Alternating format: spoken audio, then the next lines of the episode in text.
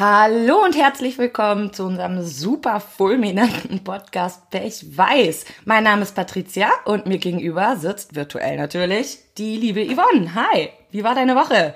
Hallo Patricia, ähm, meine Woche war ziemlich unspektakulär.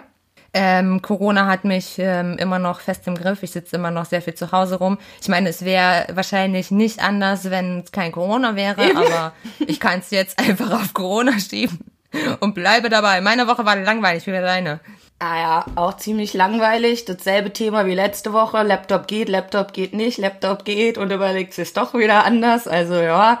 Und ansonsten echt öde, muss ich sagen. Ich bin mal wieder ein bisschen auf Tandem unterwegs, also mal wieder ein bisschen Spanisch austauschen mit anderen Spaniern, aber ansonsten habe ich echt gar nichts Cooles gemacht. Das Buch zu korrigieren ist todesöde, wirklich. Also, hm. das macht keinen Spaß. Ja, glaube ich wohl. Und die Kurzgeschichte dazwischen durchzuschreiben, ist auch echt nur eine kleine Abwechslung. Die ja jetzt auch, ne, man muss es ja recht knapp halten. Das heißt, eigentlich ist das auch eher anstrengend als wirklich spaßig. Wie weit bist du jetzt mit deinem Korrigieren? Äh, mir fehlen noch 60 Seiten.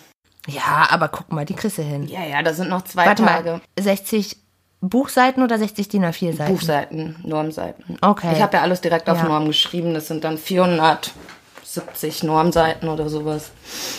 Okay. Aber ist ja nur die erste Fassung. Mal schauen, wie viel noch übrig ist, wenn da erstmal Leute drüber geguckt haben und mir sagen, das öde, das öde, warum labern die darüber? Das interessiert doch keinen. Mal schauen, mal schauen.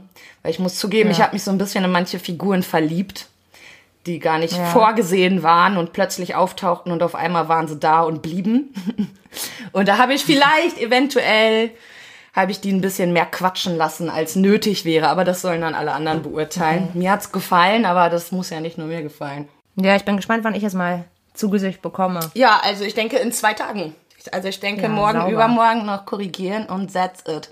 So, Geil. zu spannenden Dingen. Und zwar, wir haben ähm, diese Woche ziemlich viele Kommentare erhalten auf Facebook-Seiten, direkt auf Podigy, auf iTunes, unterschiedlicher Art. Ähm, einige, die auf Facebook waren, waren wirklich unfassbar fies. Ja, die waren krass. Aber vielleicht, bevor du jetzt immer eben zu den Kommentaren schwenkst, mir eben kurz erwähnen, was ähm, die Leute heute erwartet. Und zwar haben wir heute unser Ah, ja. Fragen-Special.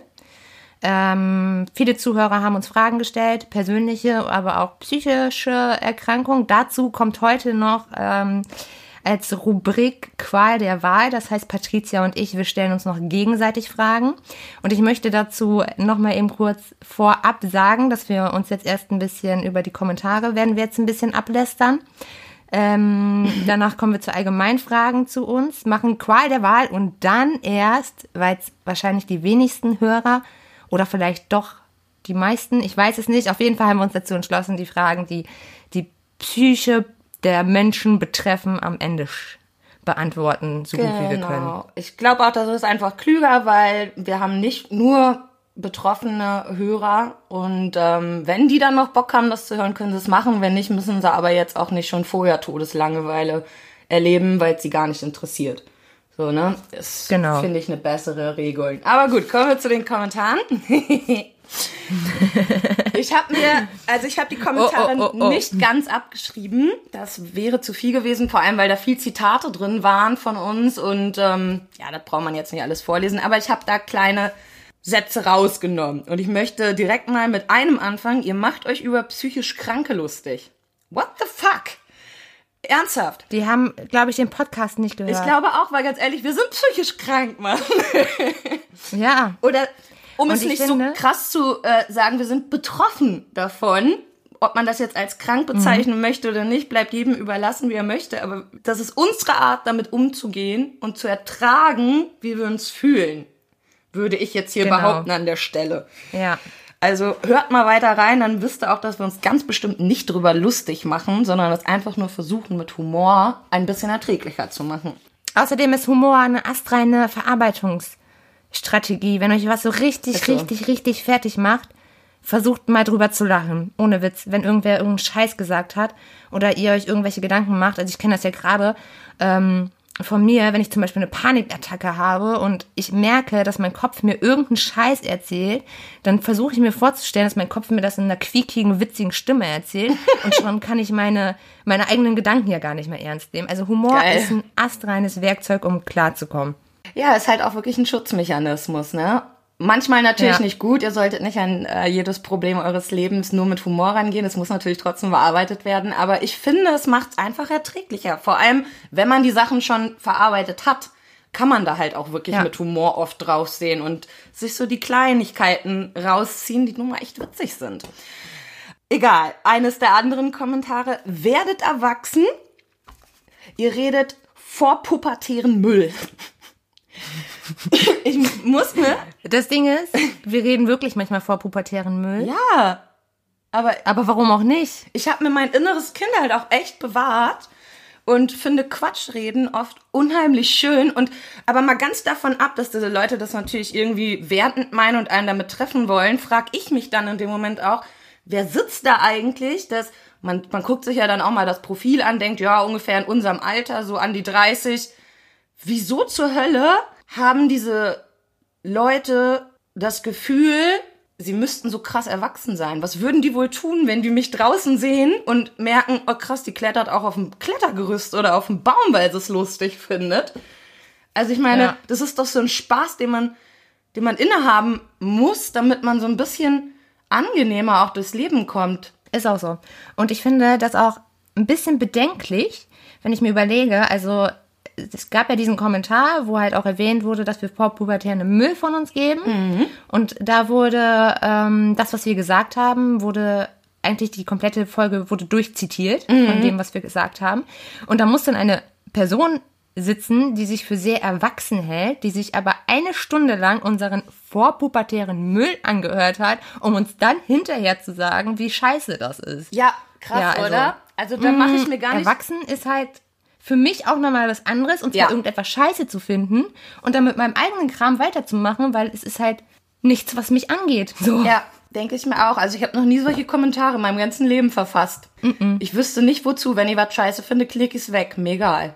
Was muss ich denen Ja. denn jetzt sagen, was das scheiße ist? Es sei denn, sie fragen mich natürlich nach meiner Meinung, dann bin ich da sehr direkt und ehrlich, aber Ja. Aber dann sage ich, sorry, ich musste leider nach zwei Minuten abschalten, weil das hat nicht meinem Geschmack Genau. entsprochen und dann höre ich mir das nicht eine Stunde an. genau, ich würde, also, ne, wenn jemand gerne Blödsinn redet, dann bitte. Und wenn es mir Spaß macht, auch cool. Und wenn nicht, dann gehe ich halt so, ne? Also, egal. Ja. Der nächste Kommentar, den fand ich krass, weil ähm, das Ganze kommt aus einer Gruppe, in der auch psychisch Kranke sind. Dort hatte ich das geteilt, wo ich in der Gruppe auch schon öfters unterwegs war. Und ähm, wir hatten im letzten Podcast, oder ich habe da wieder erwähnt, dass meine Eltern uns oft nicht für besonders clever gehalten haben. Und dann stand da wirklich dieses Zitat, wie ich das sage, und darunter ist auch berechtigt, ihr seid nämlich saudumm. So, und dann muss ich wirklich sagen, es hat mich getriggert. Es hat es wirklich. Ja, ich weiß. Einfach weil, gar nicht, weil ich jetzt ernst nehme, weil das ist, also ich habe mir das Profilbild angesehen und dachte, oh mein Gott, irgendwie tut die Frau mir leid, die sieht schon aus, als wäre die völlig am Ende mit ihrem Leben so. Aber das ist, es, ich kann nicht vermeiden, dass es mich triggert, weil es durch mein ganzes Leben gegangen ist, dass meine Eltern mir eben klar gemacht haben, wie dumm wir sind. Und wenn jemand das bestätigt in dem Moment, dann kann ich nichts dagegen machen, dass ich dabei was fühle. Ja. Egal wie schwachsinnig der Kommentar eigentlich ist, aber ich fühl's halt trotzdem. Geil war aber, dass relativ gleichzeitig immer andere Kommentare kamen, die genau das, was die gesagt haben, wieder aufgehoben haben. Also irgendwie, ich lese in dem einen Moment den Kommentar, "Hm, vor pubertärer Bullshit, ihr seid total kindisch und zehn Sekunden später lese ich einen Kommentar, in dem steht, ach, das macht so einen Spaß, euch bei eurem Blödsinn zuzuhören, so. Das hat dann wieder gut getan. Also das hat's echt gut ausgeglichen. Und wenn ich daran denke, dass man eigentlich immer drei positive Dinge erleben muss, um ein negatives auszugleichen, vom Gefühl, weil negative Sachen einfach viel stärker wiegen, und ich es trotzdem gut verarbeitet habe, sehe ich ja, dass tatsächlich viel mehr positive Kommentare gekommen sind als negative. Ist auch wahr. Aber manche Sachen. Und ein paar witzige. Ja, manche Sachen waren sogar auch richtig lustig. Zum Beispiel haben wir bei iTunes, also Apple Podcast, eine Bewertung bekommen. Richtig bescheuert auf Französisch, in der uns gesagt wird, wir- dass man diesen Podcast liebt. Aber was gibt man denn dann eigentlich, wie viel Sterne, wenn man einen Podcast mag? einen. Ich glaube, ich glaube immer noch, dass, also das muss Sarkasmus gewesen sein, weil jetzt äh, war halt auch. Französisch, wir sprechen ja nicht Französisch. Ich habe aber in der letzten Folge habe ich gesagt, dass meine Woche une Katastrophe war. Ja, Und ich glaube, eben. es war wirklich nur auf diese Aussage bezogen.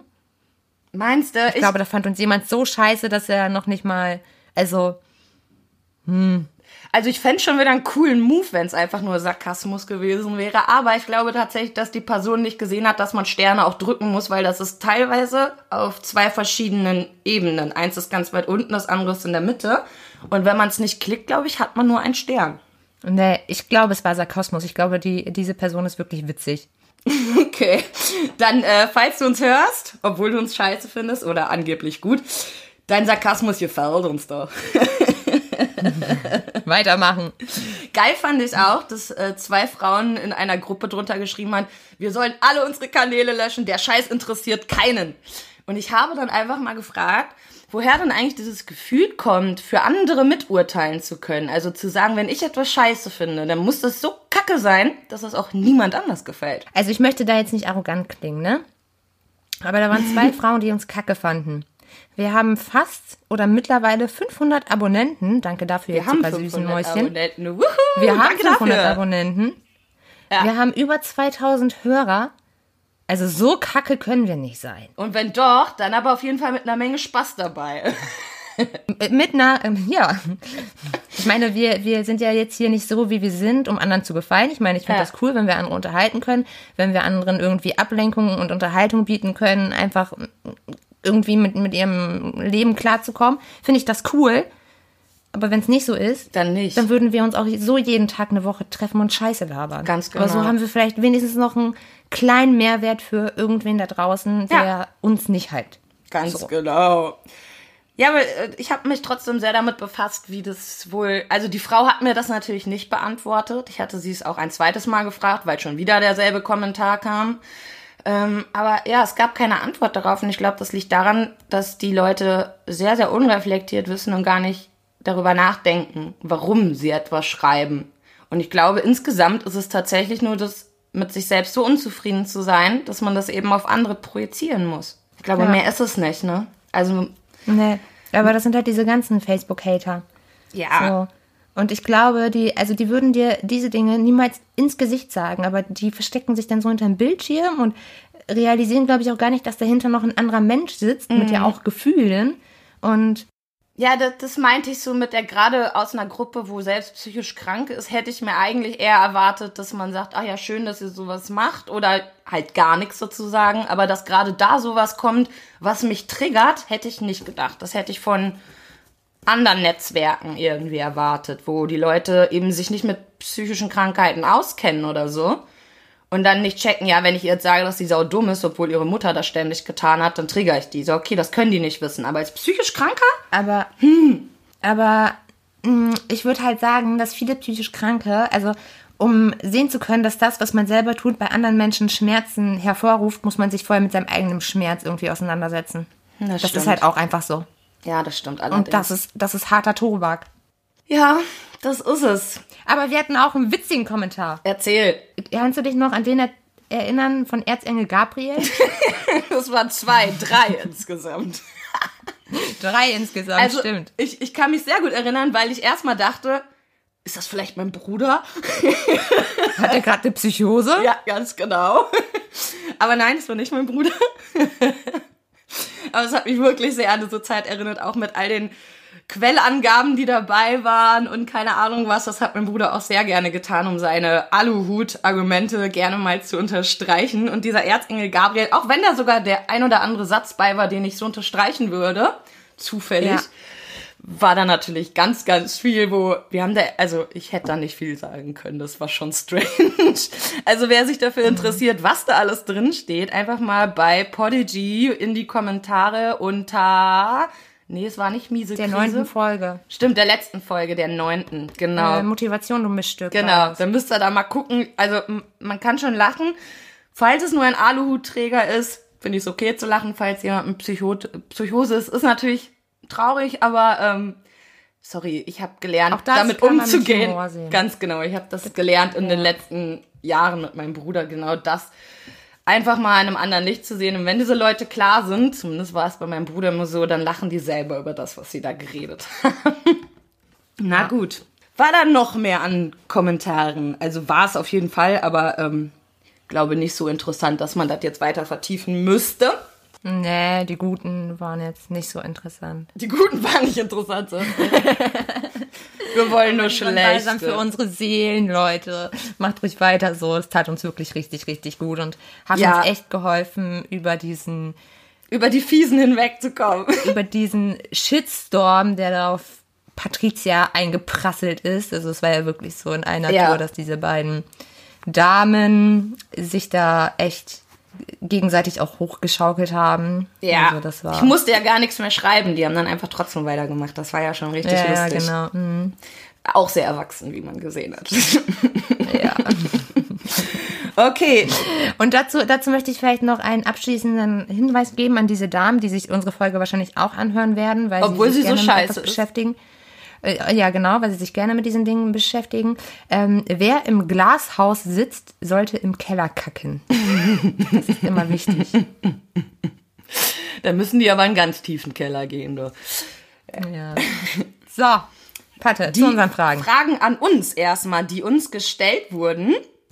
Und zwar war da eine der ersten Fragen. Achso, kann ich noch mal eben kurz vorher was einschieben? Natürlich. Schieb ein, was Also- du willst, Zucker. Patricia hat sehr schöne, straffe Brüste. Und im Sommer schwitze ich unter meinen Brüsten. Und ich dachte, es liegt daran, dass meine Brüste so hängen. Aber ich habe gerade gesehen, Patricia schwitzt genauso unter ihren Brüsten. Das ist alles gut. Aber ich war gerade erst duschen. Ich glaube, das ist einfach noch nass, Schatzi.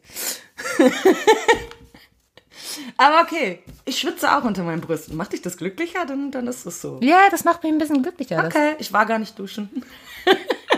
Toll. So, die Fragen an uns. Hauptsache, wir haben kurz über meine Brüste geredet. Ich finde, wir sollten deine Brüste öfter thematisieren. Die sind so schön. Okay. So, jetzt aber wirklich zu deinen Brüsten. Nicht, eher nicht, nicht zu deinen Brüsten. Läuft bei dir. Ey, du kriegst sie gar nicht mehr aus dem Kopf. Die sind da verfestigt. Die sind doch so voll in meinem Blickfeld einfach. Ich muss da die ganze Zeit hinstarren. So, zu unseren Fragen jetzt. Perdonami. Genug von Brüsten. Okay, die erste Frage war, woher kennt ihr euch? Und das haben wir zwar mal ganz, ganz kurz angeschnitten, aber ich kann da gerne mal meine Story zu erzählen. Denn es war so, dass die Yvonne, wir waren alle in einer größeren Gruppe. Ich weiß gar nicht mehr, wie sie In hieß. einer Facebook-Gruppe von psychischen Erkrankten. Genau, ich weiß nicht mehr, wie die Psychos. hieß, aber da waren richtig viele Menschen drin. Ich glaube 50.000 oder so. Ja. Und da sind Yvonne und jemand anders zusammen live gegangen, um, keine Ahnung, ich glaube, bei Yvonne war es tatsächlich, damit sie nicht allein mit ihren Panikattacken ist, ne? War das nicht einer der Gründe? Ja, ja, damit du dich ablenken kannst. Und bei dem anderen weiß ich nicht, vielleicht einfach Bock auf Labern. Und ich hatte schon öfter danach geguckt, ob es nicht irgendwo Leute gibt, die über ihre WhatsApp-Gruppe reden, die interessant für mich ist. Und für gewöhnlich war das einfach nicht der Fall. Da waren immer Leute drin, wo ich schon dachte, boah, nee, ich habe keinen Bock, mich jetzt komplett nur um den ihren Müll zu kümmern, ohne selber auch mal vielleicht Hilfe zu bekommen. Und da hast du das schon gesehen. Und dann habe ich euer Video gesehen und da wart ihr zwei mir unheimlich sympathisch. Aber es stand nichts von einer WhatsApp-Gruppe da oder sowas. Und ähm, deswegen war das erstmal für mich, ja, okay, da sind halt zwei Leute, da gucke ich mal ab und an rein, wenn ich Bock hab und hör mal zu, war auch ganz lustig. Und drei Wochen später sah ich, dass der Mann, mit dem du da die Live-Videos machst, geschrieben hat, dass er Leute für die WhatsApp-Gruppe sucht. Und dann habe ich gesehen, dass du da auch drunter kommentiert hast und dachte mir, okay, komm. Das heißt, wenn der Rest jetzt nicht cool wird in der Gruppe, sind da schon mal zwei, die ich echt sympathisch finde. Und wo ich mir auch erhoffen kann, dass mal was zu meinen Themen kommt und nicht nur ich der Müllschlucker bin quasi. Und ja, so habe ich dann gesagt, füg mich auch mal hinzu und schwuppdiwupp waren wir alle zusammen in derselben Psycho-WhatsApp-Gruppe, die äh, auch so hieß, Psycho-Gang, ganz lange. Jetzt heißt sie Diarrhoe-Gang. ähm, darauf möchte ich jetzt nicht zurückkommen. Warum? Ist auch geil. Wir haben jemanden, der mal eine kurze Zeit nicht da war, wieder eingeladen in diese Gruppe. Und die erste Frage war, seit wann heißen wir denn Diarrhoe-Gang? Aber es wurde hingenommen. Der Name Ja, ja, ist immer noch. hingenommen. Ja, und drei Jahre später sitzen wir jetzt hier. Alter, sind das drei Oder zwei. Jahre? Krass, ehrlich Das sind fast drei Jahre, meine ich, ja. Boah, wow. Also zweieinhalb müssten es jetzt eigentlich sein. Okay, war das echt lange. Ja, und so fing das dann halt an. Ne? Man hat gemerkt, man hat vielleicht denselben Humor oder man hat da jemanden auch vor sich sitzen, der reflektiert ist und man kann sich eben ein bisschen tiefer unterhalten und nicht nur bla bla. Und ja, das hat dann dazu geführt, dass wir uns kennengelernt haben. Dann haben wir ganz viel miteinander oft telefoniert. Teilweise auch einfach nur, während ich was male, Yvonne daneben gelegt. Sie hat irgendwas am Handy gezockt und wir haben irgendwie ab und an mal was gesagt. Richtig. Ah ja, stimmt, als du das Weihnachtsgeschenk für deinen Freund gemalt hast. ne? Ja, oh, das hat so ewig Oh, gedauert. das war so witzig. Patricia musste da so Linien nach und die hat sich so aufgeregt die ganze Zeit. Boah, Leute, das war so witzig, ne? Ich konnte nicht mehr. Diese verkackten Linien, ich hasse Linien. Es war, also ich hatte es mir spaßiger vorgestellt, das Geschenk zu machen, das muss ich ganz ehrlich zugeben. Ja, sowas ist immer am Anfang spaßig und es wird dann immer schlimmer. Immer ätzender, ganz genau. Und das Ding ist, das Buch ist bis heute nicht fertig. Geil, oder? Perfekt, Patte. Richtig geil. Hauptsache was zu Weihnachten verschenken, was nicht fertig geworden ist. Das ist richtig mein Stil. Ja. Klarer Stil. Ja, und äh, tatsächlich haben wir uns irgendwann sogar mal live getroffen. Zwar nicht mit allen Mitgliedern aus der Psychogruppe, aber ähm, ja, so ein paar. Und ähm, da waren wir beide, Yvonne und ich auch. Und das war echt cool. Haben da viel Blödsinn gemacht und uns richtig kennengelernt. Und danach wurde es auch noch mal enger. Wobei, was ich richtig sagen muss, ich glaube, am meisten haben wir uns immer kennengelernt, wenn wir uns gezofft haben. Ist auch so. Aber das ist grundsätzlich in jeder zwischenmenschlichen Beziehung so. Du siehst das Gesicht eines Menschen erst, wenn es kacke wird. Ganz genau. Und da weißt du erst, ob du es akzeptieren kannst, dass der andere so ist. Was ist, womit du umgehen kannst oder nicht. Und vorher ist es eigentlich nur relativ oberflächlich ein Mensch, von dem ich erstmal glaube, alles ist schön damit so. Und ähm, ja. Ja. Also ich finde, das hat unsere Beziehung verfestigt. Ich führe mit Leuten, mit denen ich mich noch nicht gestritten habe, auf jeden Fall eine oberflächlichere Beziehung, muss ich sagen. Zu, zu jeder tiefgreifenden Beziehung gehören halt auch einfach Konflikte. Also es sind ja zwei Menschen, die sind ganz anders, die haben verschiedene Erfahrungen, verschiedene Charaktereigenschaften und da, da gehören Konflikte und Spannung einfach dazu. Und Ganz genau. Punkt. Und wenn man die überwinden Tag kann, muss man dann drüber lachen. Genau, wenn man die überwinden kann, weiß man dann auch einfach und wirklich drüber lachen kann, auch über sich vielleicht, ne? Dann weiß man Ja. einfach, das ist eine Beziehung, an der kann man festhalten. Und das ist nicht immer so. Also, Und jetzt kriege ich Pippi in den Augen. oh, meine Augen schwitzen schon wieder. So. wir sind schon wieder am Schwitzen, der Äugleins. Die Glubschers. Na gut. Warum ist Ekelhaft. Yvonne Veganerin? Ich hasse diese Frage so sehr, ne? Naja, eigentlich ist ja klar, warum du Veganerin bist. Ich glaube, es ist eher dem Zeitpunkt so geschuldet, die Frage. Also, wann kam die Wende? Vermutlich eher. Da würde ich jetzt. Also erstmal, warum ich diese Frage hasse, weil ich denke mir immer so, warum bist du es nicht? So. Ich finde, für beides gibt es eine Aber- sehr logische Antwort, aber lassen wir das. Aber es gibt ja Sodimitate, da wird dir nicht auffallen, dass du kein Fleisch isst. Und ich bin Leben inmitten von Leben, das leben möchte. Nein, wie es dazu kam. Also eigentlich kam es dazu. so, äh, es kam dazu, also meine Schwester ähm, lebt länger vegan als ich. Und ich muss dazu sagen, ich war immer ein sehr, sehr schlechter Esser. Also ich habe immer sehr, sehr ungesund gegessen, aber dafür sehr wenig. Okay. Und zum Beispiel habe ich nie gefrühstückt, weil ich, ich habe das einfach nicht vertragen. Also wirklich. Und dann habe ich bei meiner Schwester geschlafen und ähm, bei denen wird halt morgens zusammen gefrühstückt. Also musste ich halt auch eine Schüssel Müsli runterzwängen. Und ich hatte gerade nach Müsli, hatte ich immer so Bauchschmerzen, so richtig üble Bauchschmerzen. Und dann habe ich halt das erste Mal Müsli mit Hafermilch statt mit Kuhmilch gegessen. Und ich hatte das erste Mal im Leben nach Müsli keine Bauchschmerzen. Also hattest du eine leichte Laktoseintoleranz oder was? Ja, wahrscheinlich. Also habe ich, fing es damit an, dass ich meine Kuhmilch mit ha durch Hafermilch ersetzt habe. So, ne? Also es war so Step One. Ähm, dann habe ich angefangen, mir auf YouTube Veganes Ungesund anzugucken. Das ist ein sehr interessanter Kanal, auch von einem Arzt und seinem Kumpel, die beide Veganer sind und diese ganzen Mythen, dass vegan ungesund ist, ähm, halt auch wissenschaftlich, aber auch sehr humoristisch kaputt machen. Dann habe ich mir noch ein paar andere Dokumentationen angeguckt und dann, ich weiß noch genau, ich hatte damals noch mh, ein bisschen Frischkäse zu Hause und noch ein paar andere nicht vegane Sachen. Und dann habe ich mir das alles angeguckt und ich habe mir gedacht, okay, das esse ich jetzt noch auf, weil sonst ist es Lebensmittelverschwendung. Und ab dann Ja, lebe ich vegan. Und dann habe ich mir das aber so angeguckt und ich konnte es einfach nicht essen, habe das dann meinem Nachbarn geschenkt, habe dem erzählt, ich würde übers Wochenende wegfahren und das wird dann schlecht werden, weil ich wollte nicht erzählen, dass ich vegan. Und dann von einem Tag auf den anderen war das so. Krass. Aber du hast jetzt immer noch nicht so richtig gesagt, was denn der emotionale Grund dafür war. Also ich habe mir zum Beispiel eine Dokumentation zu Speziesismus angeguckt. Und da wird erklärt, dass, also wir lieben ja Hunde und wir essen Kühe und Schweine. Und der einzige Grund, warum wir keinen Hund essen würden, aber dafür eine Kuh oder ein Schwein, ist einfach unsere Ansicht auf das Tier.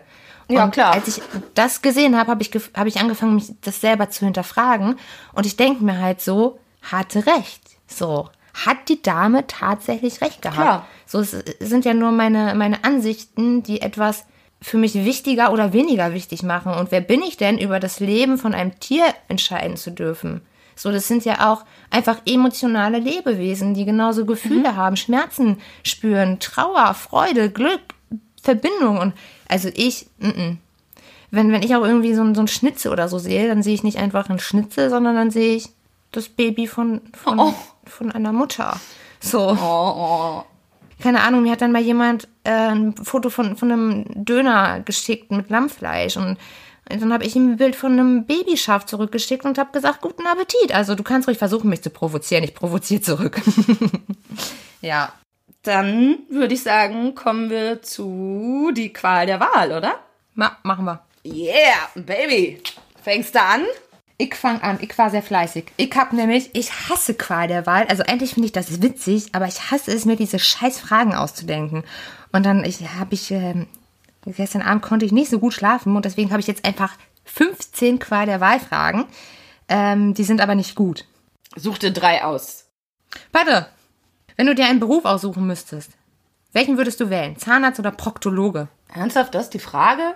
Das ist die Frage. Ich finde nämlich beide Berufe unglaublich ekelhaft. Ich würde Zahnarzt werden, man verdient echt gut Geld. Äh. Wobei Proktologe Proktologen bestimmt auch. aber ich glaube, Zahnärzte sind schon die Ärzte, die am meisten verdienen können, wenn sie eine eigene Praxis oder vielleicht sogar ähm, noch ein Zahnlabor oder sowas dabei haben, wo die Zähne fertig gemacht werden. Und ja, Zahnarzt. Und du? Ja, ich auch. Das war ja eine richtig spannende Frage. Ich habe gesagt, die sind nicht gut, aber ich wollte auch eine kurze Frage nehmen, damit wir gleich noch genug Zeit haben für die Psychofragen, weil die sind nämlich interessant. Ja, das stimmt. Du bist dran. Okay, meine ist nicht so kurz. Wenn du dir eine Sucht aneignen müsstest, welche wäre es? Du kannst dich zwischen Drogen, Alkohol, Sport, Fresssucht, Sexsucht entscheiden. Ähm, kann ich auch zwei nehmen? Ich würde Sport und Sex nehmen. Ja, komm, nimm von mir aus zwei, als ob nicht eine Sucht schlimm genug wäre. Ich würde Sport und Sex nehmen. Ja, das musst du jetzt aber erklären. aber ne? wenn ich mich zwischen den beiden noch entscheiden müsste, würde ich tatsächlich auch Sex nehmen. äh, bitte erklären Sie. Ähm, naja, also Drogen und so ein und Alkohol und so, das hat einfach ein krass, also ich meine, klar, die anderen Süchte sind auch krass und haben auch einen krassen Einfluss auf äh, den Alltag, aber bei Sportsucht siehst du wenigstens geil aus. Das ist richtig. Sex ist halt auch nett. Mit Drogen und Alkohol kann ich einfach nichts anfangen. Okay, also du versuchst jetzt den Suchtaspekt scheinbar auszuschalten. Ja, ich versuche, weil es ist ja grundsätzlich eine Sucht und eine Sucht ist grundsätzlich scheiße. Aber wenn ich schon von irgendwas süchtig sein müsste, dann wenigstens was, was irgendwie noch einen positiven Outcome für mich hat. Okay, also ich persönlich würde die Sportsucht wählen. Sexsucht. Ähm, ich habe erst drüber nachgedacht. Natürlich wäre es zwischendurch ganz cool. Aber jede Sucht geht ja nun mal mit Druck einher. Und selbst die Zigarettensucht, alles erzeugt Druck. Und ich möchte mein Sexleben nicht, also es ist ja eine Sucht, so ausleben, dass es für mich nur noch eine Druckentlastung ist. Also die Vorstellung, dass das dann nämlich gar keinen Spaß mehr macht, sondern einfach nur dafür da ist, jetzt drucklos zu werden. Und ich dafür auch mit jedem wahrscheinlich schlafen würde, denn das ist ja eine Sexsucht. Achso, ja, okay, das habe ich auch. Das habe ich auch. Nee, Ja, okay. Fresssucht ähm, habe ich im Grunde, nee, habe ich keinen Bock drauf. Drogen Habe ich auch keinen Bock drauf, macht war ich fett. auch schon süchtig, nämlich äh, Gras. Ist auch nicht so cool, aber auch nicht das Schlimmste, was es gibt. Also wenn man es wieder in den Griff kriegt, kann es okay sein. Bloß nicht machen, Leute, aber ähm, auf jeden Fall nicht so schlimm. Alkohol fände ich ganz, ganz schrecklich. Ähm, und an sich Sport, Sucht natürlich trotzdem auch eine Sucht, aber ja, dann sehe ich wenigstens geil aus. Das passt zu meiner. Und das nehme ich. Das nehme ich. So einfach ist das. Pater, wenn du es dir aussuchen könntest, würdest du lieber eine Weltreise machen oder zum Mond fliegen? Eine Weltreise, wo soll ich denn am Mond? Ja, mal auf die Erde runtergucken vielleicht. Ja, oh wunderbar. dessen bewusst werden, dass vom Mond aus das alles gar nicht so eine große Rolle spielt. Ey, ich glaube, aber ganz ehrlich, wer da jetzt Mond nimmt, der ist es auch nur, um sagen zu können, ja, ich war mal auf dem Mond. Also, ja, aber das reicht doch schon. ja, wozu? Ich will dabei ja was erleben. Und bei der Weltreise erlebe ich doch ganz, ganz viele verschiedene Sachen. Und wenn ich auf den Mond fliege, dann fliege ich nur zum Mond. Dann gucke ich mir den an und dann was? Ja, ich hab's verstanden. Wahl? Ja, Weltreise natürlich aus demselben Grund. Ah ja, ah ja. Ich, ich dachte, du wärst vielleicht ein bisschen anders. Außerdem finde ich, finde ich, es reicht völlig, wenn wir einen Planeten zerstören. Wir sollten vielleicht Finste, finste. Dinge in Ruhe lassen. Ach, Ja. ach, Quatsch. Alle, alle. Macht viel mehr Spaß. So, nächste Frage. Ich will zu den Psychofragen kommen. Schnell, schnell, schnell. Yvonne, Alter, mach mal ein bisschen hier chillig, ne? Ich, ich sag schon wieder viel zu oft Alter, was ich ja, ich benutze das Wort ja gar nicht so wie die meisten anderen mit so, "Hey, Alter, was geht, sondern wenn ich so entsetzt oder genervt bin, dann sag ich immer Alter. Ja. Und es nervt mich, wenn ich das dann, wenn ich den Podcast schneide, die ganze Zeit höre, wie ich Alter sage. Es geht mir richtig auf den Sack. Ja. Ehrlich. Ja, ich sag das auch in letzter Zeit viel zu häufig. Ich glaube, weil ich so viel mit dir rede. Du bist, du bist der negative Einfluss in meinem Leben. Und ich gucke zu viele Serien, an denen das benutzt wird. Ja. Ich habe auch, Ich auch. nachdem ich Breaking Bad auf Englisch geguckt habe, war auch, habe ich auch zu allem fucking Scheiße und also fucking war irgendwie immer dabei. Oh ja, fucking sage ich auch so oft. Er ist aber weniger geworden bei mir. Aber trotzdem habe ich es richtig oft gesagt. Naja. Okay, meine nächste Frage, und die finde ich gar nicht so leicht. Entweder du wirst ein extrem krasser Star, und damit meine ich wirklich jetzt nicht Autor oder sowas, sondern jemand, der ultra bekannt ist im Sinne von Movie-Star oder ähm, wirklich Sänger. Oder du bleibst in deinem jetzigen Leben. Ich bleibe in meinem jetzigen Leben. Erklärung bitte. Ähm, also das war so mein erster Impuls, aber ich hätte keinen Bock auf diesen, auf diesen Trummelrummel. Also erstmal hätte ich keinen Bock, mich vor irgendwelchen Leuten hinzustellen und da irgendwas zu trennen, mal ganz abgesehen davon, dass ich wirklich nicht singen kann und auch nicht schauspielern kann. Ähm, Naja, das da könntest du Bock dann, du bist ja ein Star. Du ja, natürlich könnte ich das dann, aber, aber ich will's ja gar nicht können. So, das ist überhaupt gar nicht. Und ich kann mir das vorstellen, ich meine, klar, man hat viel mehr Kohle und so, aber man steht andauernd unter Beobachtung in der Öffentlichkeit, hier Paparazzi, da irgendwelche Gerüchte, irgendwelche Haters, irgendwelche, keine Ahnung, also da bin ich in meinem jetzigen Leben echt zufriedener, glaube ich. Und ich glaube, das würde mich auch so stressen und so unter Druck setzen. Ich würde ein Magengeschwür kriegen oder Drogen nehmen oder keine Ahnung was. Ich hätte da einfach keinen Bock drauf. Und du? Ja, bei mir ist es tatsächlich sehr ähnlich, aber noch nicht so lange. Als Kind und auch als Jugendliche weiß ich noch, ich stand immer wieder in meinem Zimmer, hab rumgesungen und mir vorgestellt, wie es wäre, Sängerin zu sein. Und alle finden mich toll. Und ja, diese Vorstellung ist wahrscheinlich auch nur deshalb da gewesen, weil ich dadurch erhofft habe, die Aufmerksamkeit und die Bestätigung zu bekommen, die ich zu Hause nicht bekommen habe. Mit den Jahren hat sich diese Einstellung geändert. Natürlich wünsche ich mir immer noch Bestätigung, aber ich habe halt schon, als ich Poetry Slam gemacht habe und Singer-Songwriter, gemerkt, dass ich auf der Bühne gar nicht gut klarkomme. Also ich kann das verstecken, die Leute merken nicht, wie es mir geht, aber mir geht's dabei richtig, richtig schlecht, weil ich die ganze Zeit nur im Kopf habe, gleich wird bewertet, was ich tue. Und Ja. ich habe fast nach jedem Slam geheult. Ich kam da nicht drauf klar, obwohl ich jetzt nicht irgendwie die letzte war oder sonstiges. Ich kam mit diesem Druck nicht gut zurecht und weiß auch nicht, ob sich das geändert hätte, wenn ich das weitergemacht hätte.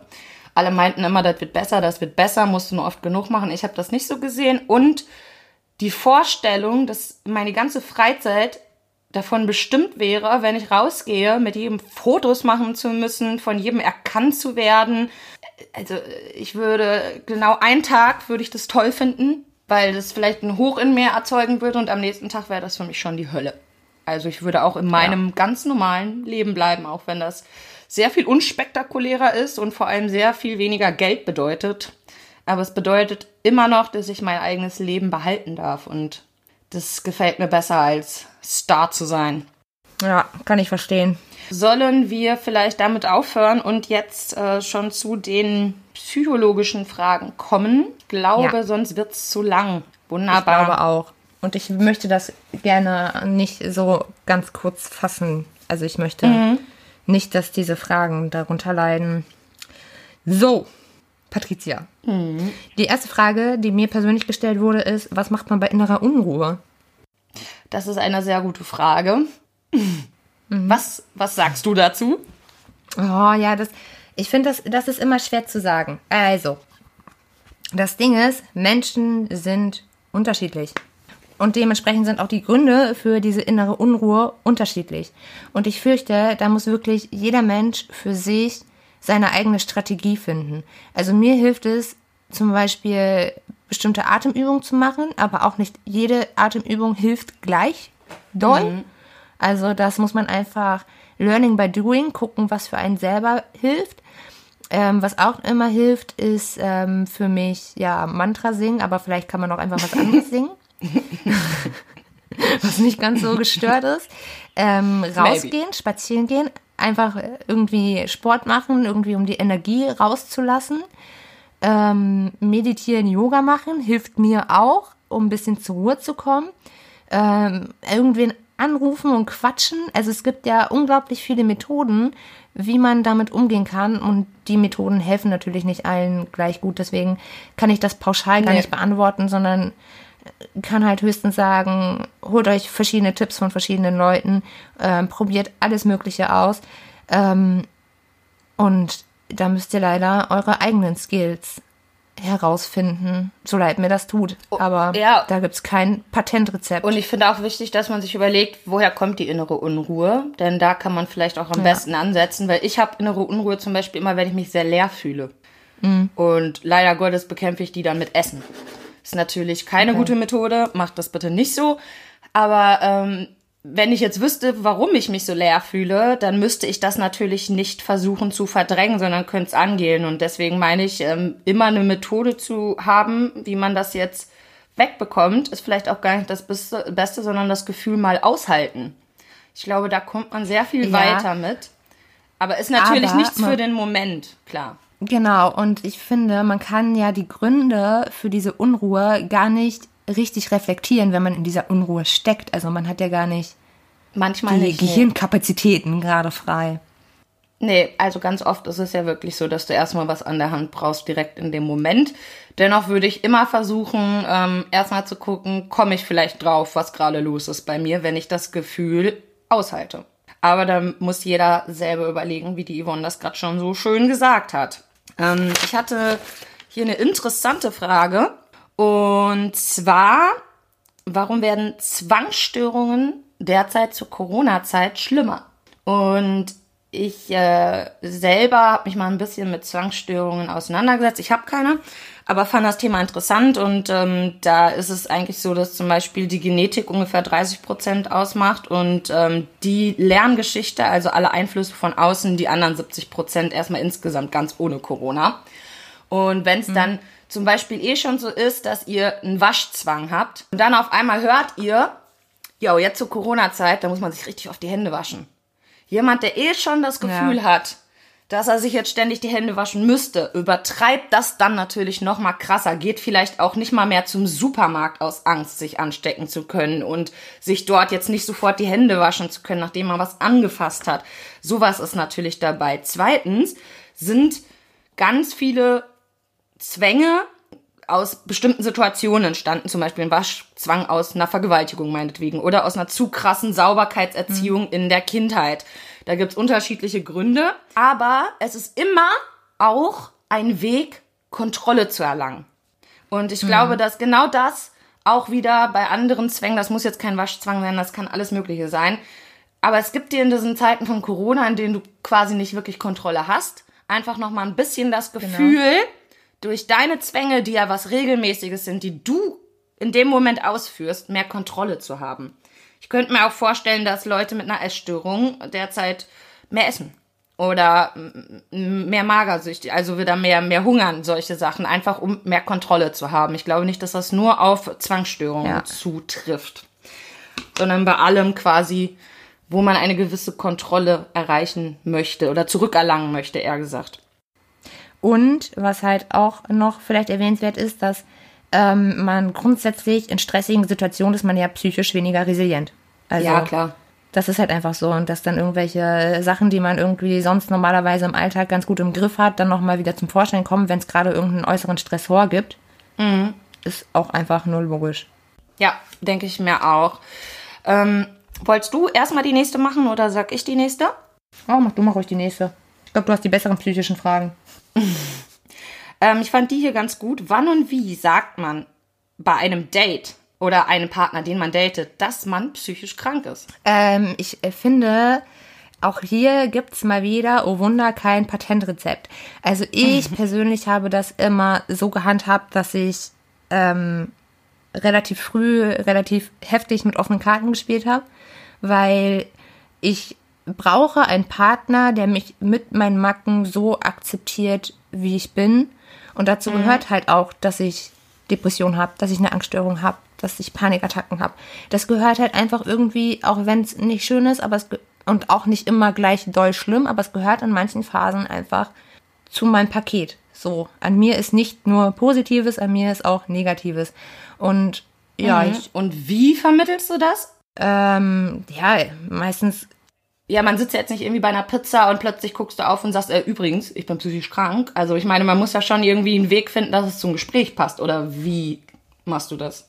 Ähm, also wenn sich das nicht zeitnah im Gespräch irgendwie ergibt, ähm, dann spreche ich das halt einfach so an und sag du, ähm, bevor ähm, wir jetzt irgendwie was eingehen oder keine Ahnung was, ähm, finde ich das wichtig, dass du weißt, dass ich die und die Diagnose habe. Ich finde es halt auch fair mir gegenüber und ich finde es fair dem Partner gegenüber, damit er weiß, worauf er sich bei mir einlässt. Ja, das denke ich mir nämlich auch. Also ich ähm, gehe es tatsächlich immer sehr ähnlich an. Ich gucke, dass schon relativ früh das Gespräch dahin gelenkt wird. Oder mache es auch wie du, dass ich dann hingehe und sage, du hör mal, bevor das jetzt hier irgendwie enger wird, da sollten wir mal über was quatschen. Aber meistens lasse ich das tatsächlich alles direkt in Gespräche einfließen. Keine Ahnung, über was man gerade redet. Ja. Ähm, da braucht er nur das Stichwort, ach, der Kumpel von mir, der hat äh, seine Bude irgendwie seit drei Wochen nicht aufgeräumt, was ist da los? So, und dann könnte ich nämlich einsteigen und sagen, ja, das kenne ich, wenn ich irgendwie gerade meiner Depression hänge, schaffe ich es auch nicht, meine Bude aufzuräumen. Weißt du, also ich versuche mir da wirklich jede Kleinigkeit rauszupicken, um genau darauf ganz schnell eingehen zu können, denn auch ich sehe das so, ich brauche keinen Partner, der eine top gesunde Freundin irgendwie haben möchte. Und das wollen natürlich auch viele erstmal, klar, Ja. logisch. Und ich habe auch dann das Gefühl, was bringt mir das, wenn ich mich jetzt vier, fünf Wochen mit dem date, dem das nicht sage, man baut schon was auf und auf einmal hau ich das raus. Ja, geil. Das kann Ja. doch gar nicht laufen. Also ich, ich als Nee. an der Stelle des Mannes wäre super sauer und enttäuscht, dass man mir das erst jetzt mitteilt. Selbst wenn ich damit klarkommen würde, wäre ich irgendwie so ein bisschen ja, der Vertrauensvorschuss, den man sich in so einer neuen Beziehung gibt, der wäre bei mir dann ein bisschen kaputt. Und deshalb denke ich, dass es wichtig ist, dem Menschen, den man da vor sich hat, ob nun Mann oder Frau, ganz egal natürlich, dass man diesen Menschen mitteilt, wie es in einem aussieht. Aber ich würde natürlich auch sagen, macht das nicht beim ersten Date. Wenn ihr euch gerade ganz frisch kennenlernt, muss das nicht sein. Außer dieser Mensch bringt das Gespräch eben in so eine Richtung. Dann finde ich, Ja. wenn es passt, kann man drauf eingehen, aber ansonsten ist es natürlich irgendwie ein ganzer Berg, der dem anderen, obwohl er euch nicht kennt, entgegengeballert wird. Also, wenn ich so überlege, ich komme eigentlich überhaupt gar nicht drum herum, das beim ersten Date zu sagen, weil erste Date, erstes Date, ich bin mega aufgeregt, ich bin absolut out of meiner Komfortzone Okay. und ich weiß nicht, ob ich jemals ein erstes Date hatte ohne Panikattacken. Und wenn ich dann Krass. so rumpsyche, dann muss ich halt schon sagen, ja, du, sorry, das ist gerade eine Panikattacke, das ist ein paar Minuten, ist das wieder normal? Ja, okay, das verstehe ich. Manchmal kommen Sachen natürlich auch ein bisschen eher raus. Ähm, das kenne ich, wenn ich mit Leuten Ja. essen gehe und dann sehr strange Essen bestelle. Da kommt dann auch sehr schnell raus, dass ich auf jeden Fall eine Macke habe, was Essen angeht. Und ähm, Ja. wenn das Gespräch darauf läuft, dann sage ich, ach ja, hm, hab eine Essstörung und daraus entsteht es, dass ich fast nichts zum Beispiel bestellen kann, so wie es ist. Ja, ist schon ein bisschen auffällig. Apropos, ähm, wir haben es jetzt gerade quasi nochmal gesagt, aber magst du nochmal eben zusammenfassen, weil die Frage kam auch, welche Diagnosen hast du genau? Ähm, ich habe verschiedene Diagnosen von verschiedenen Therapeuten und Psychiatern. Das heißt, man weiß mal gar nicht so recht, was ist es eigentlich. Hab mich dann einfach auf die beschränkt, von denen ich am meisten glaube, dass sie passen. Wo ich mich am meisten drin wiedererkenne. Und das wäre einmal die emotional instabile Persönlichkeitsstörung Typ Impulsiv, nicht Typ Borderline, der den meisten vom Namen wenigstens bekannt ist. Das wären Depressionen, Rezidivierende, wenn ich mich nicht irre. Heißt das so? Ja, ich glaube schon. Und Ja, ähm, eine so. Essstörung.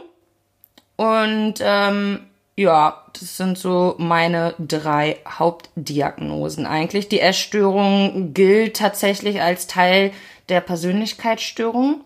Ähm, die Drogensucht, die ich hatte, wenn man das so nennen kann, war auf jeden Fall auch eine Diagnose. Und deine?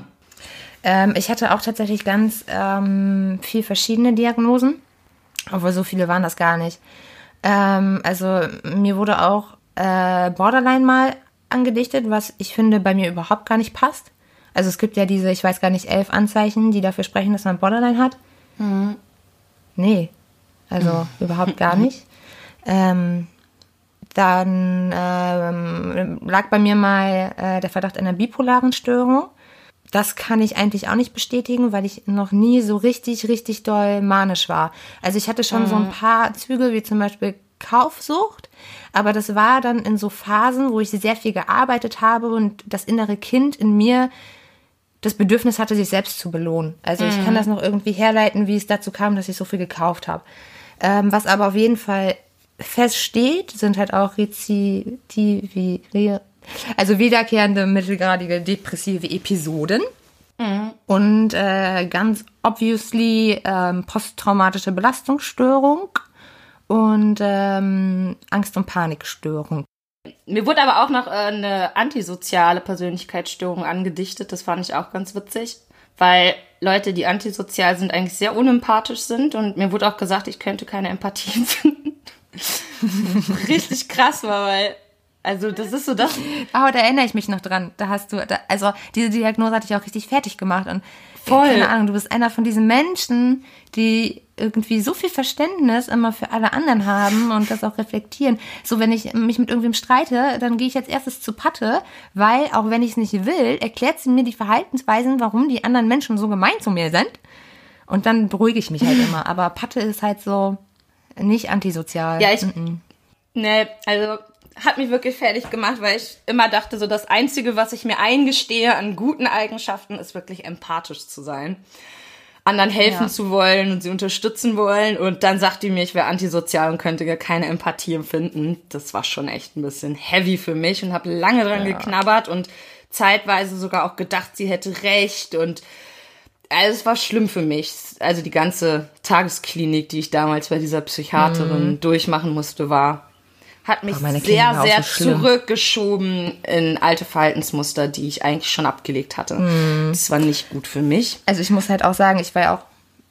Sorry, ich wollte dich nicht unterbrechen. Ich muss aber, wo du das jetzt gerade erwähnt hast, muss ich auch sagen, also ich war auch mal in einer Klinik und es ging mir danach wesentlich beschissener als vorher. Und nicht, weil man irgendwie cool auf meine Sachen eingegangen ist und ne, es muss ja wehtun, damit man heilen kann, sondern einfach, weil die Therapeuten und Psychiater da so dermaßen beschissen waren. Oh mein Gott, das kann man sich nicht vorstellen, was einem da zugemutet wurde. Aber so kommen wir auch eine ganz geile Überleitung zur nächsten Frage. Und zwar, was tun, wenn man sich mit seinem Therapeuten oder Psychiater oder Psychologen oder was auch immer streitet? Also ähm, ja, das ist natürlich auch wieder ganz unterschiedlich. Ich zum Beispiel habe mir angewöhnt, weil ich ja sehr impulsiv bin, erstmal raste ich natürlich erstmal eine Runde aus und denke, der Psychiater, der Psychologe, alles scheiße. Das habe ich mir abgewöhnt. Ich versuche dann erstmal in eine Metaebene zu gehen und mir zu überlegen, okay, wie kam es jetzt zu diesem Streit? Nur weil zum Beispiel der Therapeut meint, meine Dosis Antidepressivern müsste hochgesetzt werden und ich sehe das anders und streite mich deswegen mit ihm, muss ich natürlich erstmal überlegen, er ist der Arzt, nicht ich. Hat er vielleicht recht oder ist er ein Arsch, der mir nicht richtig zugehört hat? Das heißt, ähm, nicht jeder Streit, der mit einem Psychiater jetzt oder so ist, ist eure Schuld. Auf der anderen Seite ist es auch nicht immer der böse Psychiater, sondern vielleicht eure eigene Blindheit für das, was bei euch emotional vielleicht gerade im Busch ist. Ne, zum Beispiel ganz einfache Erklärung Psychosen. Die meisten psychotischen Leute, und ich kann halt von meinem Bruder ein Lied singen, sind, sobald sie wieder stabil sind mit ihren Tabletten, der Meinung, jetzt können sie Tabletten absetzen, weil denen geht's ja gut. Das ist Ja, das machen aber, das machen aber alle Leute. Ja, ich weiß. Aber bei Psychoten, bei, psychotischen Leuten ist es aber noch mal krasser. Also, wie schnell die das wieder absetzen, weil sie glauben, ja, jetzt brauche ich das nicht mehr und das macht mich ja nur müde und alles. Und ich verstehe diesen Aspekt auch, aber trotzdem hat der Psychiater ja recht, Wenn er dann sagt, nee, wir müssen es trotzdem erhöhen, sie sind sonst nicht stabil. Und da kann es schnell zu einem Streit kommen, wo aber leider der Psychiater dann in dem Moment recht hat. Auf der anderen Seite, ich habe es wie gesagt selber schon erlebt, sind oft Psychiater sehr in einem Schema drin, was sie kennen, so der und der sagt das, dann ist das so und so, weil sie es einfach jahrelang so machen. Und wenn sie dann auf eine Person treffen, bei der das mal anders läuft, ist man schnell bei denen so in, diesen, in dieser Schublade, die sie kennen. Und wenn da zum Beispiel dann ein Streit entsteht, dann sucht euch einen anderen Psychologen oder Psychiater. Also ganz ehrlich, es ist auch immer so, man muss nicht da bleiben, aber wenn euch auffällt, komisch, mhm. mit dem vierten Psychiater komme ich auch nicht klar, dann ist es vielleicht nicht die Schuld der Psychiater, sondern ihr müsstet dann ja. mal auf eure Sachen gucken. Was mache ich? Warum ist das so? Wenn es aber irgendwie so ist, dass ihr zum Beispiel mit eurem Therapeuten krass gut klarkommt, genauso mit eurer Psychiaterin redet und die ist dann scheiße zu euch, wegen denselben Sachen, dann ist es vielleicht auch einfach nicht die richtige Person. Manchmal kann man nicht miteinander und das ist auch okay. Da ist dann keiner dran genau. schuld. Ihr seid ja. alle Menschen, auch die Psychiater sind nur Menschen, die Psychologen auch. Und da kann es natürlich passieren, dass man sich nicht so gut versteht. Hatte ich auch schon. Ich war drei Probesitzungen bei einer Psychologin und weder sie noch ich hatten das Bedürfnis, diese Therapie weiterzuführen. Also ich fand alles, was sie zu mir gesagt hat, völlig falsch. Und sie fand alles, was ich gesagt habe, lief dara liefe daraus hinaus, dass ich gar nichts ändern will. Also sie hat, wir haben mhm. aneinander vorbeigeredet und es passiert. Und dann bin ich zu einer anderen Praxis gegangen, erste Stunde da und ich wusste, jo, der ist es, der kann mir weiterhelfen. Und ja, man muss da ein bisschen rumprobieren. Einfach nicht vergessen, dass alle nur Menschen sind. Genau. Ähm, dazu habe ich vielleicht auch noch eine kleine Anekdote zu erzählen. Mach mal. Sowohl positiven und auch negative Beispiel hierfür. Mhm. Ähm, also ich war ja schon, seitdem ich 17 bin, war ich in Therapie mhm. und ich kam mit meinem Therapeuten, kam ich immer so gut klar. und klar hatten wir manchmal auch Streitigkeiten, weil wir einfach anderer Ansichten waren. Ja. Aber man, man konnte auch einfach über, über diese verschiedenen Ansichten diskutieren. So. Ja. Und das hat halt auch nochmal einen ganz anderen ähm, Wert gehabt in der Therapie, auch einfach mal zu erkennen, okay, meine Meinung ist ja auch wichtig, so. Mhm. Und dann hat er auch halt teilweise eingesehen, dass ich halt in dem Punkt recht hatte. Ähm, anderes Negativbeispiel ist, ich habe es ja gerade schon angedeutet, dass es mir nach der Klinik beschissener ging als vorher. Da war eine Frau, meine Therapeutin, und es war ein paar Monate nach meiner Vergewaltigung. Ah. Und die erste Einzelstunde, die ich bei ihr hatte, war folgendermaßen. Ähm, sie hatte mich halt erzählt, äh, mich, mich halt äh, gefragt, ähm, ne, wie, warum, warum ich ja Panikattacken habe, ob ich da den Grund wüsste. Dann habe ich gesagt, ne, ich bin vergewaltigt worden. Könnte halt ein Grund sein für Ängste. Eventuell. Und dann hat sie mich gefragt, mit wie vielen Männern ich vorher Sex gehabt habe. Was? Und diese Frage fand ich schon merkwürdig, weil das eine hat mit dem anderen nichts zu tun. Mhm. Selbst wenn ich mich von fünf Typen gerade Gangbänge lasse und da kommt der sechste und ich will nicht, dass der ja. auch seinen Spaß hat und ich sage nein und der macht es trotzdem, dann ist es auch eine fucking Vergewaltigung. Eindeutig, so. ganz klar. Und ähm, dann habe ich aber gelogen, weil ich wusste, worauf sie hinaus wollte und habe gesagt, mit einem. weißt du, so als wäre ich so voll, ja, es spielt ja auch keine Rolle. Und dann ähm, hat sie mich gefragt, was ich an dem Tag anhatte. Boah. Boah. Alter. Das ist krass. Boah, mir, mir geht gerade echt das Herz. Es schlägt schneller. Das ist, boah. Es, es war im Februar. Ich hatte Stiefel an, eine Jeans, unter der Jeans noch eine Strumpfhose, einen Wollpulli und einen Wintermantel. Selbst wenn ich halb nackt rumgelaufen wäre, nein. Einfach nein. Und dann habe ich sie angeguckt und habe sie gefragt, warum sie das wissen will. So, welche fucking Rolle das spielt, was ich anhatte, bevor ich vergewaltigt ja. wurde. Ne? Und ich habe mich schon, ich war so richtig so, boah, ich hau dir gleich auf die Fresse. Ohne Witz. Dieses fucking Opferblaming. Ohne Scheiß. Total und dann verständlich. Hat sie erzählt, dass sie auch eine Patientin hatte. Die war auch in dieser Klinik. Der ist auch etwas ähnliches passiert. Und die lief halt immer mhm. mit kurzen Rock rum und hat sich dann bei äh, anderen Mitpatienten auf den Schoß gesetzt. Und da muss man sich ja nicht wundern, wenn einem sowas passiert. Oh. Das war die erste Woche oh, Alter, in dieser. Ich komme gerade gar nicht klar. Siehst du, da ist wieder mein Alter, ehrlich. Das ist so heftig. Und dann bin ich nach dieser Stunde bin ich zu dem Chefarzt gegangen und habe gesagt, ich kann mit dieser Frau nicht arbeiten. Das funktioniert null. Dann hat er mir unterstellt, ich würde lügen, weil ich die unsympathisch oh finde. Und ich würde ja bestimmt zu Hause auch immer so ein Ärzte Jumping, hat er gesagt, betreiben, obwohl ich war vorher zehn Jahre bei demselben Therapeuten. Aber das könnte ja nicht sein. Das würde ich ja nur machen, weil ähm, die, die, die Frau hätte bestimmt irgendetwas gesagt, ähm, was mich ähm, irgendwie, wo ich eine andere Meinung hätte und ähm, das müsste ich dann halt einfach mal aushalten. Also ohne Witz, wenn ihr an solche Leute kommt, steht auf und geht raus. Lasst euch von so inkompetenten. Hurenfotzen. So was sagen Nicht- wir nicht.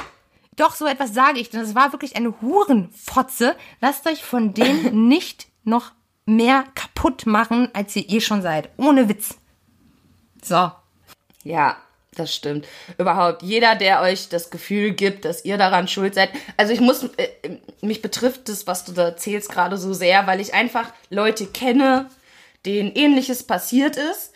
Aber die haben zum Glück mit jemand Richtiges drüber gesprochen. Aber ich stelle mir gerade vor, hätten diese Leute mit dieser Psychiaterin gesprochen, die hätten sich danach schuldig gefühlt, weil die einfach nicht so sind wie du, sondern eh immer denken, sie sind selbst schuld an allem.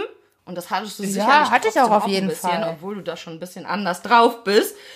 Und wenn ich mir dann vorstelle, da kommt so eine Psychiaterin und redet dir das ein und du gehst dann einfach davon aus, ja, der Typ hatte natürlich das Recht dazu, weil, keine Ahnung, ich habe ihn nett angelächelt. Was weiß ich?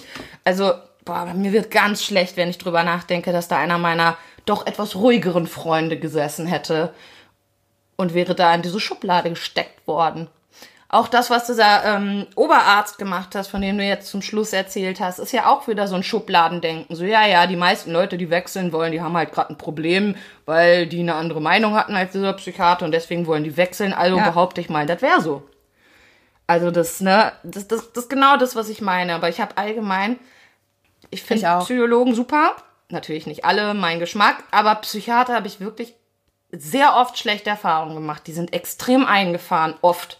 Ich will nicht für alle sprechen. Ich war ja nicht bei allen möglichen Psychiatern. Aber ich habe die Erfahrung einfach oft gemacht, dass die sehr, sehr, ja, in ihrer Das stimmt, Schublade ja. sind, da bleiben und entweder passt du rein und wenn du in die Schublade passt, dann können sie dir auch helfen.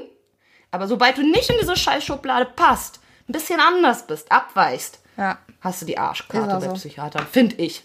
Also das sind meine Erfahrungen. Vielleicht sind eure anders. Da könnt ihr uns auch gerne mal was zu erzählen. Wir freuen uns drauf, weil ich glaube, da gehen Ja, die Meinungen ganz weit auch. auseinander. Ähm, okay, nächste Frage wäre, warte, zu der einen kommen wir zuletzt. Wie unterscheide ich Panikattacken von echten körperlichen Problemen? Das ist hier dein Metier, da kann ich gar nicht viel zu sagen. Yvonne, Das ist tatsächlich sehr schwierig, weil ich selber weiß, dass körperliche Dinge Panikattacken erzeugen können und ich weiß auch selber, dass Panikattacken das Gefühl geben, als wäre es was Körperliches, obwohl es das nicht ist. Es ist wirklich harter Tobak, das voneinander zu unterscheiden. Ich muss dazu sagen, ich habe eine Autoimmunerkrankung an der Schilddrüse und meine erste Panikattacke hatte ich tatsächlich auch schon Jahre vor der Vergewaltigung während meiner ersten Überfunktion, weil eine Überfunktion der Schilddrüse, aber auch eine Unterfunktion, wie ich mittlerweile feststellen durfte, Panikattacken verursacht. So.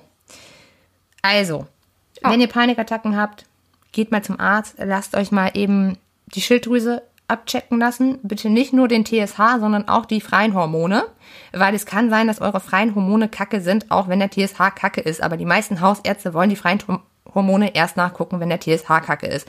Macht es einfach. Wenn ihr schon dabei seid, lasst euch auch noch mal eben kurz B12 und D3 abnehmen.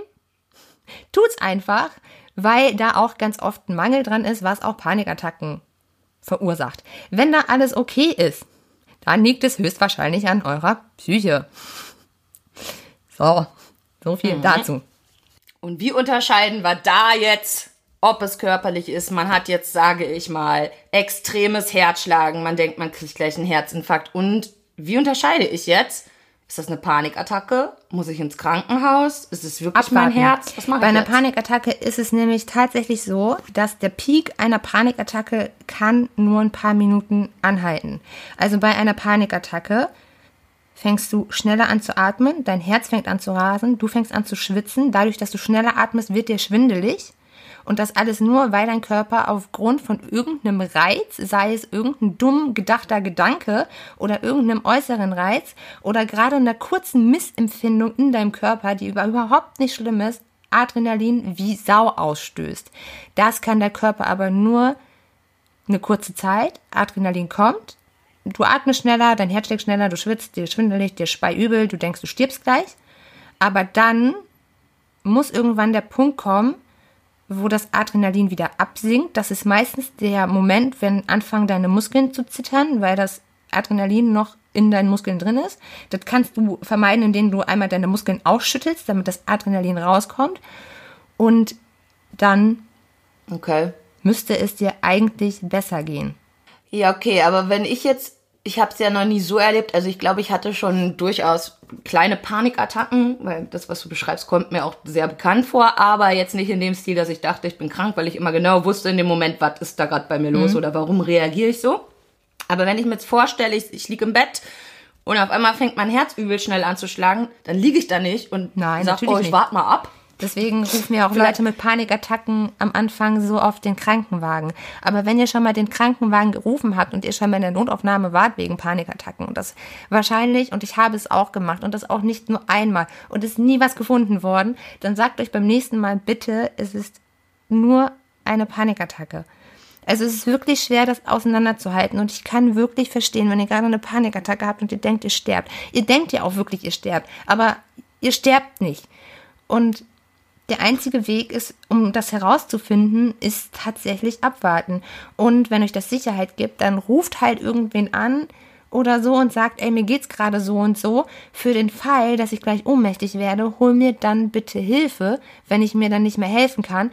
Und Ja. versucht so die Zeit zu überbrücken, um zu gucken, ob ihr euch wieder beruhigen könnt.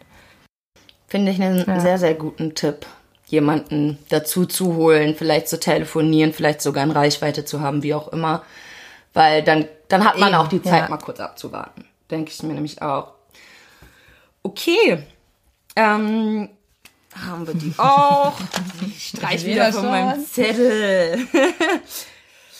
Ähm, was noch eine Frage war, wobei die jetzt nicht so viel mit der Psyche zu tun haben, die ich jetzt hier stehen habe, ist, warum trinken Deutsche wohl mehr harten Alkohol derzeit? Also es werden 30 Prozent mehr oder ein Drittel, ja ein Drittel mehr Alkohol, harter Alkohol und Wein gekauft zur Corona-Zeit. Also erstmal viel, viel mehr Freizeit. Punkt Glaube ich eins. mir auch. Punkt zwei, dadurch, dass man viel Mhm. mehr Freizeit hat, müsste man sich ja mal mit der Scheiße, die in einem ist, befassen. Aber das möchte Mensch ja nicht. Ich könnte mir auch vorstellen, dass es eins daran liegt, zwei, ähm, vielleicht ist Alkohol ja auch einfach das neue Klopapier. Who knows? ne, also das ist, was die Leute bunkern. Ich meine, ihr fragt euch ja auch nicht, warum kaufen die jetzt mehr Nudeln. Ähm, ich glaube, in Frankreich waren Kondome und Wein sowieso das meistgekaufteste. Das, ähm, ich finde, es lässt sich sehr leicht herleiten, warum Ja. das so sein könnte. Ähm, es muss nämlich auch gar nicht sein, dass der Alkohol jetzt getrunken wird, nur weil er gekauft wird. Eigentlich wissen wir ja das ja gar nicht. Wir wissen, also man liest ja nur, ja, ein Ah, okay. Drittel mehr Alkohol wird gekauft. Das heißt aber wirklich nicht, dass die sich jetzt alle zu Hause besaufen. Vor allem, die meisten trinken ja auch eher in Gesellschaft. Die Gesellschaft haben sie im Moment nicht. Ist aber die Frage, trinken die jetzt plötzlich alle alleine? Ich wage das zu bezweifeln. Außer bei Leuten, die schon psychisch vorerkrankt sind, da kann ich mir vorstellen, dass es nämlich, wie du gerade sagst, eher so ein, ja, ich möchte das, was ich da jetzt vielleicht fühlen würde oder bedenken würde, möchte ich nicht. Also weg damit. So war es bei mir zum Beispiel mit dem Kiffen immer sehr easy. So kleines Gefühl, ah, dann rauche ich mir ein, kein Problem, ist das Gefühl weg und ich bin wieder, bin wieder okay. Also ich fand das damals sehr hilfreich, obwohl das natürlich absolut Nein. nicht das ist, was man tun sollte. Aber vielleicht ist es mit dem Alkohol in dem Fall einfach ganz genauso. Ne. Hast du noch Fragen da stehen? Gar nicht mehr. Mir ist gerade übrigens noch eingefallen wegen den Kommentaren, die wir gekriegt haben. Wir haben heute noch einen Kommentar gekriegt, der war an sich von dem Kommentar her nicht lustig, aber der Name, ich hab's gefeiert. Schinken. Ja, Schinken mit so einem Kackhaufen, ne? Habe ich auch gesehen. Richtig geil, ey. Also ja, äh, bitte mehr solcher Kommentare. Ich habe Ja. ich hab herzlich gelacht. ist auch einfach mal, wie, wie geil bist du eigentlich? Ich mache einen Kommentar, ich kann das mit dem Schinken mit Ich feier's, ey. Finde ich richtig gut. Ja, dann sind wir heute, also ich sehe hier jetzt auch nichts mehr auf dem Zettel. Alles ist durchgestrichen. Ja. Wunderbar. Wir sind durch.